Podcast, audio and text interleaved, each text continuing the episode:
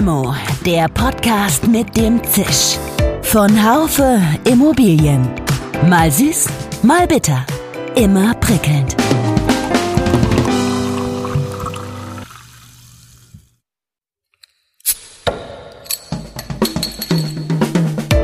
Limo, der Podcast mit dem Zisch.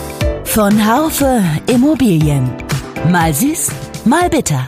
Immer prickelnd. Immobilien begutachten kann in diesen Tagen einfach sein, jedenfalls dann, wenn man alleine ist mit dem Haus und später alleine im Büro. Das Makeln selbst ist im Moment jedoch nur sehr eingeschränkt möglich. Im Spannungsfeld von Bewerten und Makeln steht Dirk Schemmer. Er hat sein Unternehmen im Rieselfeld in Freiburg. Er hat soeben ein Webinar besucht, in dem es um die digitale Besichtigung von Wohnungen ging. Wird das ein neuer Hype? Schon möglich, zumindest als Zwischenlösung. Ich habe ihn zuerst gefragt, ob sein Geschäft gut läuft oder stagniert. Also das ist äh, sowohl als auch. Wir haben ja zum einen als äh, Sachverständige mit äh, Immobilienbewertungen zu tun. Da haben wir genügend im Vorlauf abzuarbeiten, so dass wir da an der äh, sag jetzt mal, äh, Front genug zu tun haben, auch die nächsten vier Wochen oder so jetzt auf jeden Fall noch. Die können Sie, die ganzen Termine können Sie auch normal wahrnehmen, dass ähm, da, da sind Sie alleine mit der Immobilie oder mit dem Grundstück, da ist ja sonst höchstens noch einer dabei oder wie sieht das aus? Also da ist eben so, dass ich genügend Ortstermine schon hatte vor dieser Kontaktsperre, beziehungsweise jetzt während der Zeit gab es eine Immobilie, die besichtigt werden musste und da hat man sich darauf verständigt, dass ich da eben alleine reingehe und äh, die Immobilie anschauen kann. Das war problemlos möglich und die Arbeit findet jetzt hauptsächlich in, äh, im, im Büro statt, was die Bewertung angeht. Okay. Und von daher kann man da normal weiterarbeiten. Und ihr anderes, ihr anderer Geschäftsteil, das, das eigentliche Makeln. Genau, beim Makeln sieht es anders aus natürlich. Beim Vermieten und Verkaufen, da sind wir schon sehr eingeschränkt im Moment weil, äh, sag jetzt mal, der Kontakt zum Kunde zwar übers Telefon möglich ist, aber irgendwann kommt ja der Punkt, wo man dann sich treffen möchte oder besichtigen möchte und das ist schwierig im Moment. Also wir haben äh, leerstehende Objekte, die nicht bewohnt sind. Da könnte man theoretisch sich mit einem einzelnen treffen, wenn es einen besonders wichtigen Grund gibt. Aber äh, ich sag mal, das ist ein bisschen äh, umstritten, wann jetzt in, und aus welchem Grund besichtigt werden kann oder auch nicht. Also ja, äh, schwierig. Äh, sagen Sie, und ist das zurzeit tatsächlich so eine äh, Stagnation auch in den Kundenanrufen, ähm, weil die sagen, ja gut, wir können wahrscheinlich ja sowieso nicht besichtigen? Also es ist so, dass wir äh, proaktiv jetzt auf unsere Auftraggeber zugegangen sind und gesagt, lassen Sie uns mal zwei, drei Wochen im Prinzip nur Anfrage sammeln, mit Kunden spreche und nicht besichtige, damit wir das Problem erst gar nicht haben. Von daher sind wir nicht aktiv in der Werbung jetzt und könnte da zuverlässig was sagen. Also ich habe ein Objekt dann mal äh, eine Handvoll Leute gegeben im Investmentbereich, um mal zu gucken, wie ist da die Nachfrage.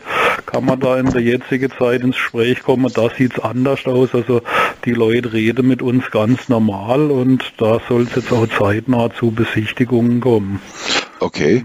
Im Rahmen der Möglichkeit. Ja, das muss halt abgewogen werden. Ja, Sie sind ja nun äh, im Vorstand beim IVD Süd. Was kriegen Sie denn von den IVD-Mitgliedern, von Ihren Kollegen zurzeit mit? Sind da alle so gelassen wie Sie oder gibt es auch ähm, Kollegen, die das weniger sind? Die ganze Bandbreite. Im Moment ist die Unsicherheit das größte Problem, wenn ich mich mit Kollegen austausche, weil keiner von uns kann ja im Moment absehen, wann geht das normale Leben wieder los. Äh, ich habe zwar selber so die Hoffnung oder die Vermutung, dass das im Mai, spätestens im Juni der Fall sein wird. Und da bin ich mir auch relativ sicher und deswegen bin ich da gelassen von, von meiner Situation aus. Ich habe aber schon äh, über den äh, IVD und über die Vorstandskollegen, sage ich mal, höre ich über Baden-Württemberg und äh, Bayern natürlich schon, dass es da viele Überlegungen gibt. Ich habe gestern auch an einem Webinar teilgenommen. Da waren über 1000 Teilnehmer deutschlandweit, die sich Gedanken gemacht haben, wie es jetzt weitergehen könnte. Ich habe im Moment das Gefühl, die meisten die äh, sagen wir, vorher gut im Geschäft waren, die machen sich jetzt in der jetzigen Zeit Gedanken, wie sie da die Zeit überbrücken können und wie es geht irgendwann normal weiter. Was war denn das Ergebnis von diesem Webinar? Hatte das mit dem, mit der Situation der Makler in der jetzigen Corona-Zeit zu tun? Ja, also da, da ging es, äh, äh, nannte sich Akquisegipfel, wurde organisiert von äh, Ogulo, von On Office und Sprengnetter. Die haben das initiiert, ja. als Webinar veranstaltet, schon zum zweiten Mal. Und da hat man sich eben ausgetauscht mit Branchengrößen und äh, rund 1000 Zuhörer die da an dem Webinar teilgenommen haben. Da ging es eben darum, was gibt es für digitale Möglichkeiten, sich jetzt zu verbessern. Wie kann man dennoch besichtigen in der jetzigen Zeit? Und da gibt es natürlich schon Ideen. Die eine, die setzen jetzt mehr auf diese 360-Grad-Rundgänge, wiederum andere versuche Live-Video-Besichtigungen zu machen, also gehe durchs Objekt allein und versuche den Kunde über Videoschaltung äh, mitzunehmen quasi. Ähm, ich bin nur irgendwo, sagen wir persönlich nicht, also nur bedingt überzeugt. Das ist eine Vorqualifizierungsmöglichkeit. Das benutzen wir auch schon die letzten Jahre bei Objekten, wo es Sinn macht. Aber irgendwann kommt halt der Punkt, wo der Kunde sagt, jetzt möchte ich mal die Immobilie live erleben. Und diese Kontaktmöglichkeit ist halt doch sehr stark eingeschränkt. Aber Live-Video-Aufnahmen könnten doch diese persönliche Begehung des Grundstücks nicht wirklich ersetzen. In meiner Augen nicht. Und das haben auch viele Teilnehmer, also oder sagen wir gestandene Makler, große Büros oder auch solche Leute mit 200 Mitarbeitern gesagt, überwiegend, dass das halt nicht den tatsächlichen Besichtigungstermin, wo der Kunde persönlich durch die Immobilie geht, ersetzen kann. Es kann uns aber, sagen wir, vielleicht einfach ein, zwei, drei, vier Wochen Luft verschaffen, dass man im Dialog bleibt mit Interessenten. Und ich glaube aber, das muss trotzdem zu dem Live-Termin kommen in den allermeisten Fällen. Kennen Sie überhaupt einen Fall, wo ein Kaufvertrag getätigt worden ist aufgrund einer, einer Video-Live-Besichtigung? Nein, ich habe es bisher persönlich immer abgelehnt. Also es gab schon in der Vergangenheit mal Situationen in der schwierigen Marktsituation, wo Interessenten gesagt haben, ich kaufe es jetzt ungesehen, weil ich es unbedingt haben möchte, habe ich immer abgelehnt. Ohne Besichtigung habe ich gesagt, gehe ich nicht zum Notar. Hm. Von daher kenne ich persönlich die Situation nicht. Aber da, da wird es Kollegen geben, die diese Situation möglicherweise schon äh, erlebt haben, oder? Ich kann mir vorstellen, dass da andere, sag ich mal, mit dem Thema äh, anders umgehen, aber mir ist jetzt zumindest auch in dieser in diesem Webinar kein Fall äh, bekannt geworden, dass da jetzt im Moment ähm, Verträge stattfinden, nur aufgrund von Live, äh, von, von Videobesichtigungen oder dergleichen. Es werden nach wie vor, sei jetzt mal Verträge gemacht und Notarverträge finden statt, aber da sind eigentlich, so wie ich es verstanden habe, bei all diesen Kollegen auch immer Besichtigungen vorausgegangen. Wie ist das eigentlich, Herr Schemmer, wenn ein Vertrag nur zustande kommen würde aufgrund von virtueller Besichtigung? Gäbe das dem Kunden möglicherweise ein Widerrufsrecht? Ja, das ist teilweise geklärt, zum Beispiel bei der Wohnungsvermietung. Da sind wir auch jetzt im Dialog mit großen Bestandshalter, wo wir zum Beispiel Vermietungen machen. Da hat der Kunde theoretisch die Möglichkeit, wenn wir jetzt so eine Videobesichtigung äh, machen, zu sagen, ich möchte die Wohnung mieten und dann hat er tatsächlich ein Widerrufsrecht. Ja? Okay.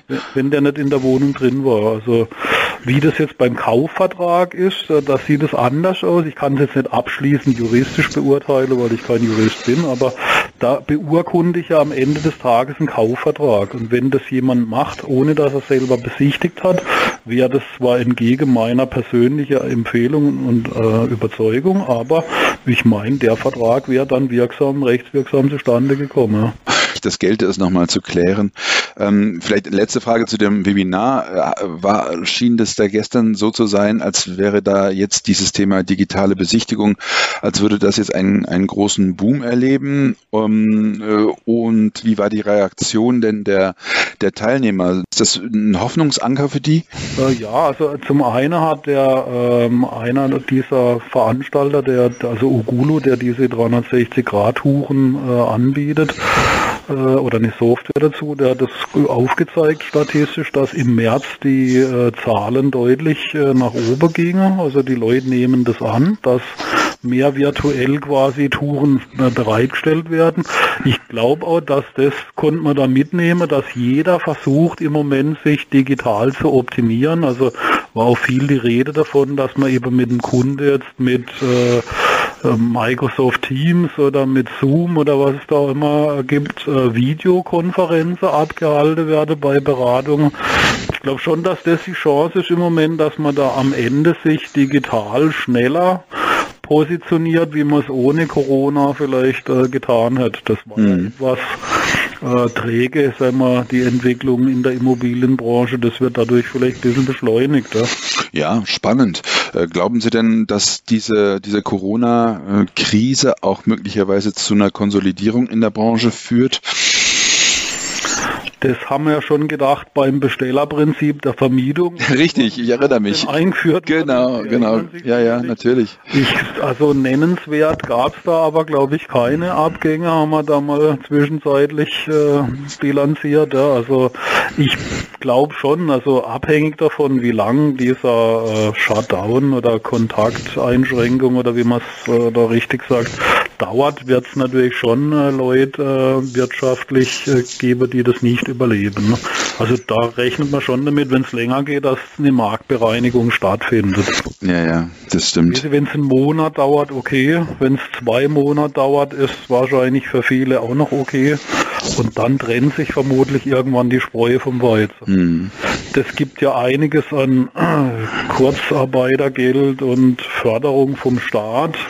Ob das tatsächlich funktioniert, weiß ich nicht und für wen das in Frage kommt. Äh, wir müssen uns Gott sei Dank da keine Gedanken drüber machen, aber ich habe mit Kollegen mich schon ausgetauscht, die bei Banken arbeiten, die sagen, also diese ganzen Kredite sind wohl gar nicht so einfach für kleine und mittelständische Unternehmen zu erlangen ne, bisher.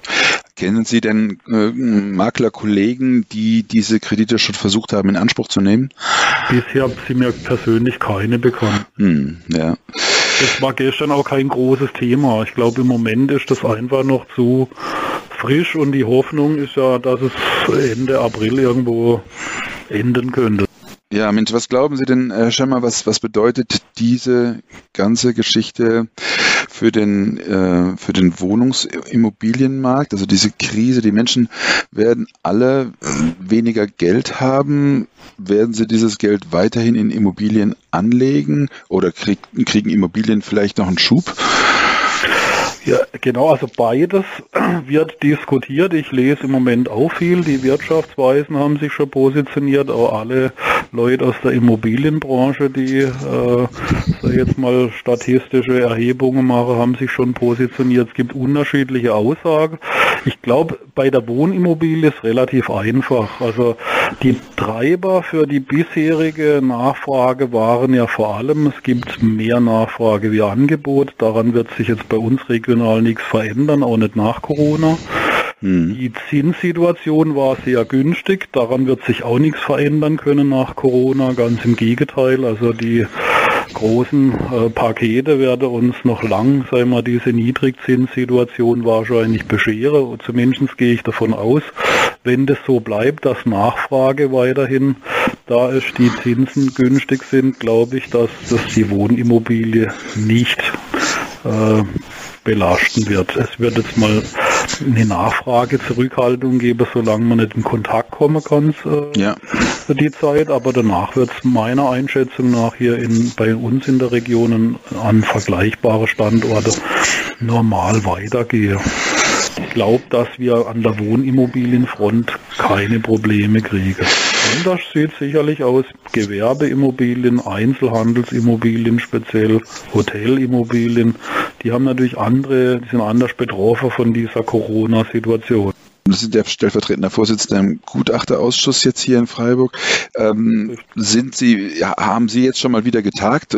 Wir hatten äh, beim Gutachterausschuss einen Termin in den nächsten Tagen geplant, wo wir hätten tagen wollen, um den Immobilienmarktbericht 2019 vorzustellen. Den haben wir absagen müssen oder der Gutachterausschuss, weil das ja Versammlung wäre dann. Ne? Ja, ja, klar. 20 Teilnehmer. Und äh, so haben wir jetzt im Prinzip im Vorfeld das per E-Mail bekommen, erstmalig in meiner Karriere, bin jetzt über zehn Jahre dort auch schon dabei, ähm, habe einen Immobilienmarktbericht halt jetzt äh, als PDF und äh, setze mich selber mit auseinander, je nachdem wann da die Kontaktchance wieder da ist, holt man das vielleicht nach, oder? Sehen Sie in irgendeiner Form auch eine Chance dieser Krise insofern als Geschäftsmodelle überdacht werden, Digitalisierungsbestrebungen forciert werden. Was beobachten Sie da? Ja, also da sehe ich schon die Chance, dass das Thema Digitalisierung wird im Moment tatsächlich viel stärker geprüft und auch viele setzen da, sage ich mal, Dinge um, die sich vorher wahrscheinlich einfach vor sich hingeschoben haben, nach dem Motto, läuft ja bisher so ganz gut, was soll ich mich mit Digitalisierung auseinandersetzen?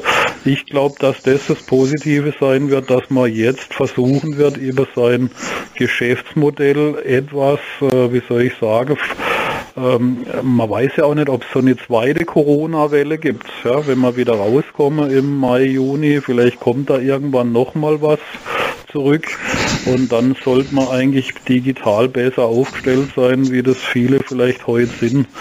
Äh, wir haben im Büro hier vor zwei Jahren im Prinzip alles umgestellt, dass wir so weit digital sind, dass wir nicht nur im Büro arbeiten können, sondern überall, wo wir Internetzugang haben, können wir arbeiten. Das war, das war super, ja, weil so war, egal ob Homeoffice, Büro oder sonst wo, kann man weiterarbeiten möglich. Und ich glaube, die Chance besteht mit Corona, dass man da viele beschleunigt in der Digitalisierung. Ja. Super, Herr Schemmer. Ich danke Ihnen sehr. Viel Glück. Ja, tschüss. Tschüss. Schön, dass Sie dabei waren. Bis zur nächsten Folge von Limo, dem Podcast mit dem Zisch von Haufe Immobilien. Um keine Folge zu verpassen, abonnieren Sie doch einfach den Podcast in Ihrer Podcast-App. Schön, dass Sie dabei waren. Bis zur nächsten Folge von Limo, dem Podcast mit dem Zisch von Haufe Immobilien. Um keine Folge zu verpassen, abonnieren Sie doch einfach den Podcast in Ihrer Podcast-App.